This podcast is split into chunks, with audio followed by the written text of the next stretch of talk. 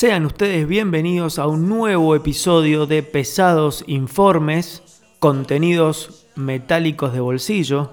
En este caso vamos a hablar de los debuts del metal o de la música pesada directamente en el puesto 1 de Billboard 200, lo que significa ventas, nada más que ventas, y para que ustedes sepan que hubo un tiempo que fue hermoso y que eh, el rock o la música pesada o el metal vendían, y no solamente vendían, vendían mucho, miles, miles y miles de copias.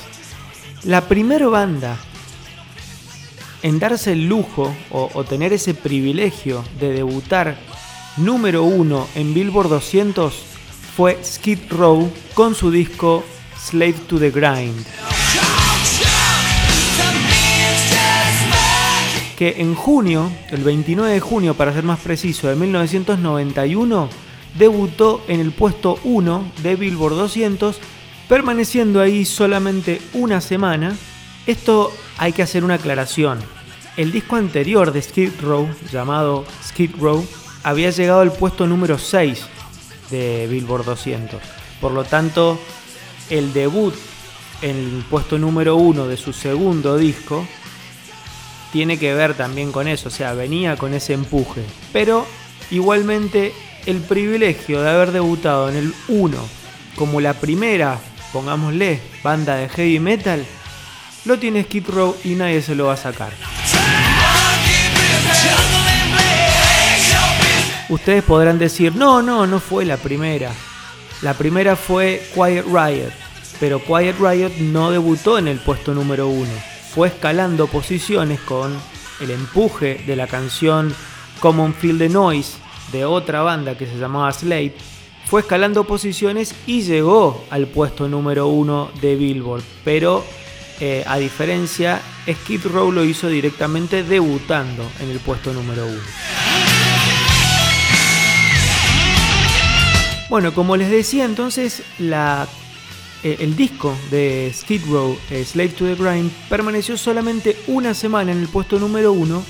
Y para que ustedes se den cuenta lo que era la época y lo que era el, el rock y la música pesada, es que es desbancado Skid Row por Van Halen.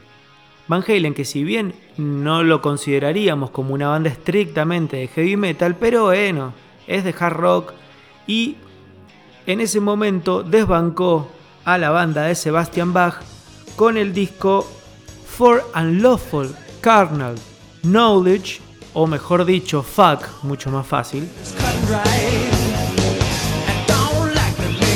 que permaneció en el puesto número uno por tres semanas. Van Halen después lo, lo va a repetir a este debut en el pico con el disco Balance de 1995 y después al año siguiente lo va a repetir con el Best Volume 1, o sea, el, Grandes Éxitos Volumen 1, que también debutaría en el puesto número 1. Para cerrar entonces este primer bloque de debuts en el número 1, vamos a escuchar a Slave to the Grind de Skid Row y después le vamos a pegar Top of the World de Van Halen.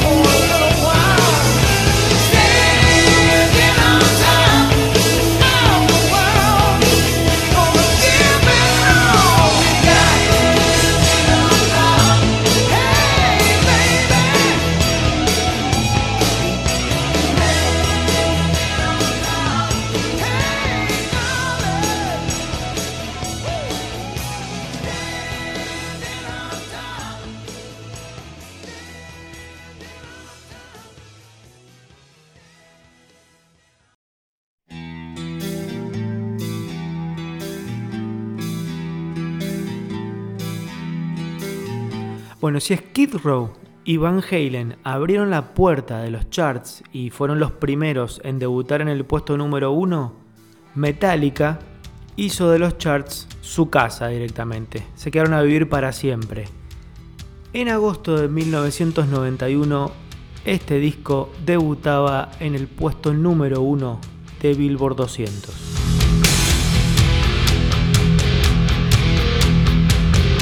El famoso disco negro de Metallica es sin dudas el disco más exitoso de la historia del heavy metal a nivel ventas. Permaneció cuatro semanas en el puesto número uno de Billboard y, escuchen bien esto, 579 semanas en el chart. O sea, esto lleva a hacer el cálculo y a decir de que estuvo 11 años dentro de los 200 discos más vendidos del mercado americano. Una bestialidad, una, una, una cosa astronómica para una banda que venía del palo del heavy metal, del trash. Bueno, y con, no, no bastó solamente con esto, sino que después Metallica se convirtió en la banda del metal con más debuts en el número uno los cinco discos que sucedieron al disco negro debutaron en el puesto número uno también, o sea, Load, Reload, Saint Anger, Death Magnetic y Hardwired to Self-Destruct, todos se depositaron en la cima de los charts de Billboard 200.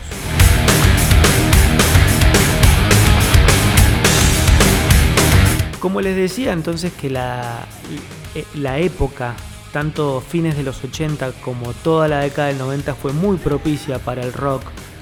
Esto también impulsado por varios factores. El factor, el factor grunge fue muy muy importante también porque puso al rock en el mainstream, puso el rock en, eh, en MTV. Entonces esto también llevó a que no solamente el rock sino el metal se alimentara de esto cuestión que favoreció a una banda mucho más extrema todavía que Metallica como Pantera. En abril de 1994, este disco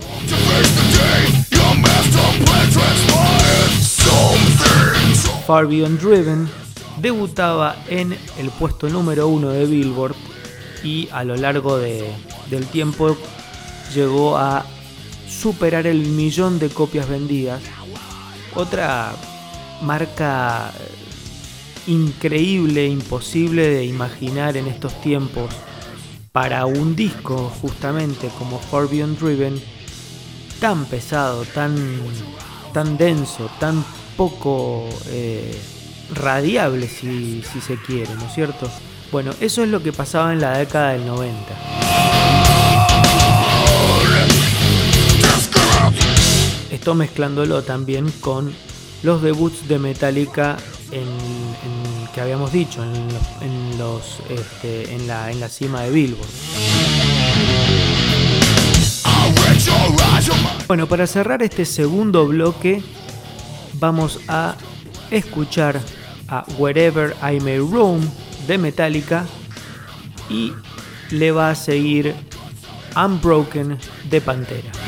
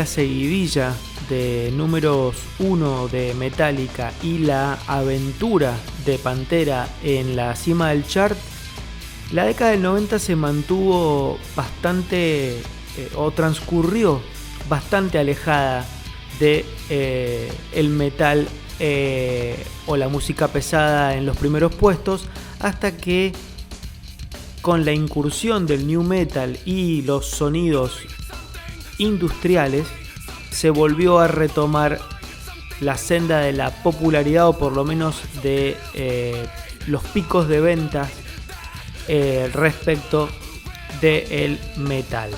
La primera en lograrlo, eh, ya finalizando la década del 90, para ser más precisos, en septiembre del 98 fue Korn con el disco Follow the Leader, que debuta en el puesto número uno y permanece allí por una semana.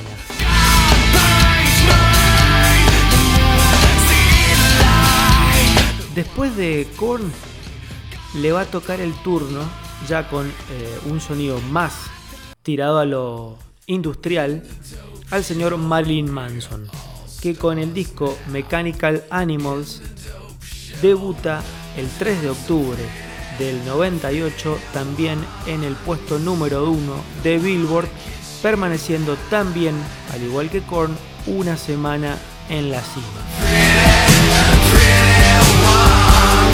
Que ustedes no lo crean, ese disco de Marilyn Manson, Mechanical Animals, fue el único disco de su, eh, de su obra en debutar en el puesto 1 de Billboard.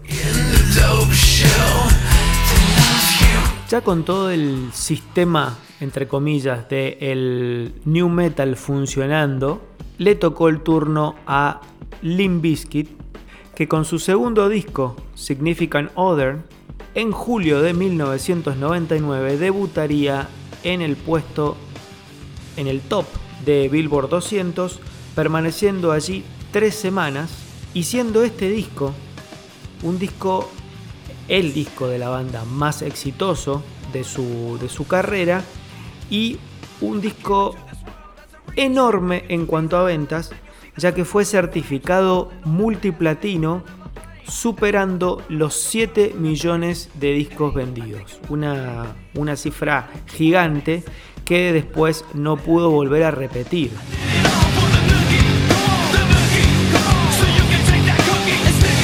Pero da la, muestra, da la pauta de lo que continuó siendo o de lo que resurgió con el new metal en cuanto a la popularidad del rock o de la música pesada, eh, no solamente en los charts, sino también, eh, bueno, eh, girando en MTV todo el tiempo. Por todo esto es que meses después, para ser más precisos, en diciembre del 99, vuelve a ocupar, a depositarse en su debut en la cima de los charts, Korn con el disco Issues.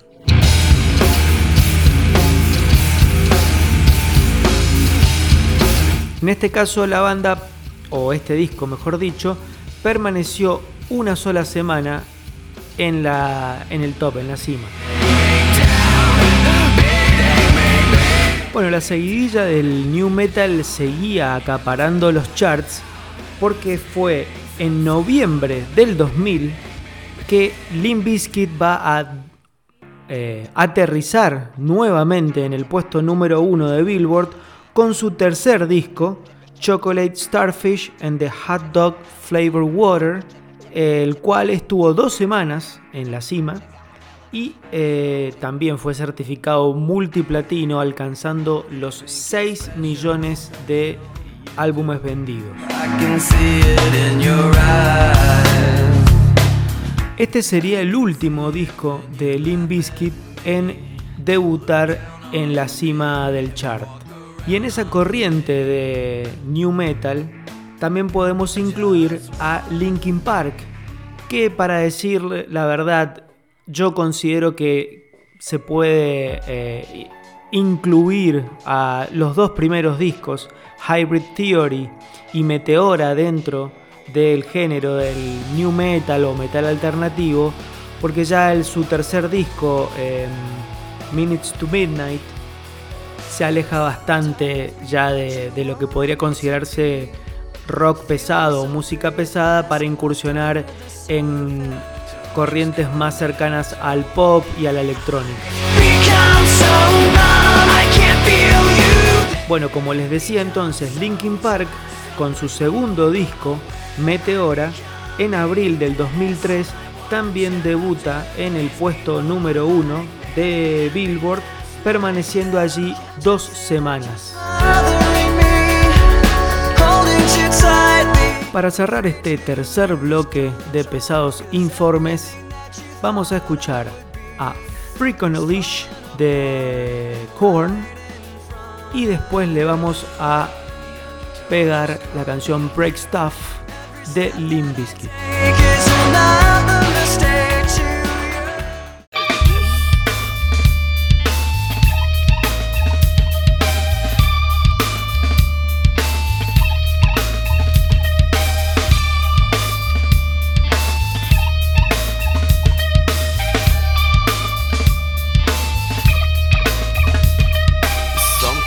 Takes a part of me. Something lost and never seen. Every time I start to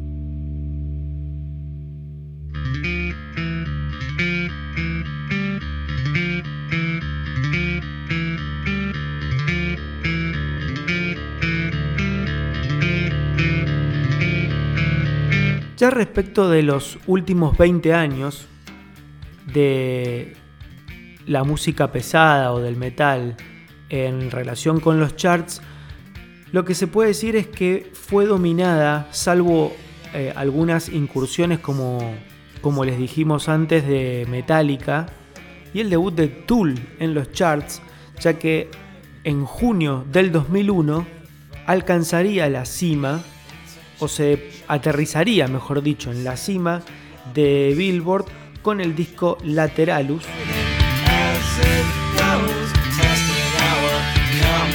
Y después esto lo repetiría dos veces más, con 10,000 Days en el 2006, en mayo del 2006 para ser más preciso, donde permaneció una semana.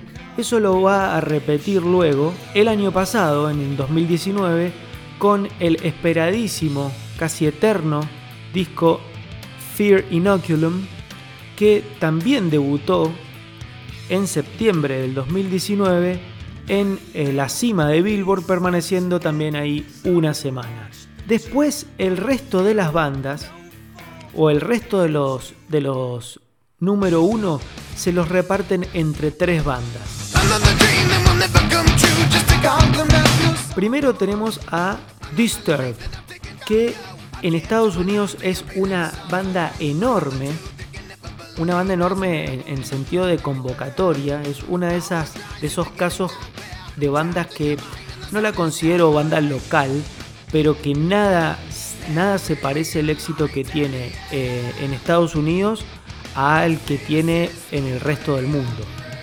Bueno, Disturbed consiguió 5 discos en el número 1 debutando directamente. Primero lo consigue con Believe en octubre del 2002, permaneciendo allí una semana. Después lo consigue con el disco 10,000 Fists, que debuta también en la cima en octubre del 2005, permaneciendo también una semana. Después lo logra con Indestructible de, eh, en junio del 2008. Le sigue después, dos años después, en septiembre del 2010, el disco Asylum, que también debu- debuta en el, top de Billboard 200. Y por último, el disco Immortalized eh, debuta en septiembre del 2015, también en el número 1, permaneciendo todos una semana.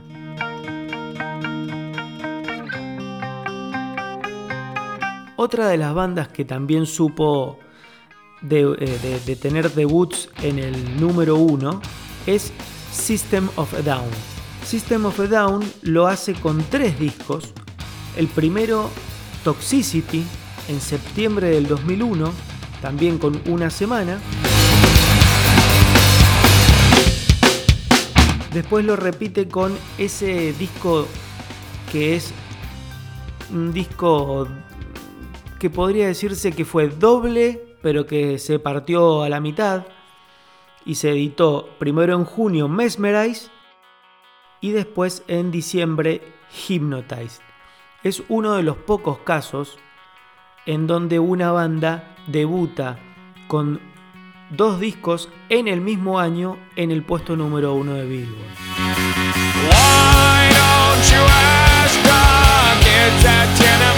Y por último, otra de las bandas que también dominó estos últimos 20 años eh, de ventas en, el, en Estados Unidos dentro de la música pesada es Slipknot. Slipknot tuvo tres debuts en eh, la cima de Billboard. El primero lo consiguió con All Hope Is Gone en septiembre del 2008, permaneciendo también allí una semana.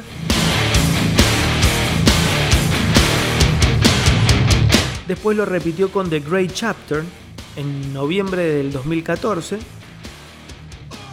Y por último lo consiguió con We Are Not Your Kind, que es el último disco de Slipknot del 2019 y cuyo debut en el puesto número uno del Billboard 200 fue en agosto de ese mismo año.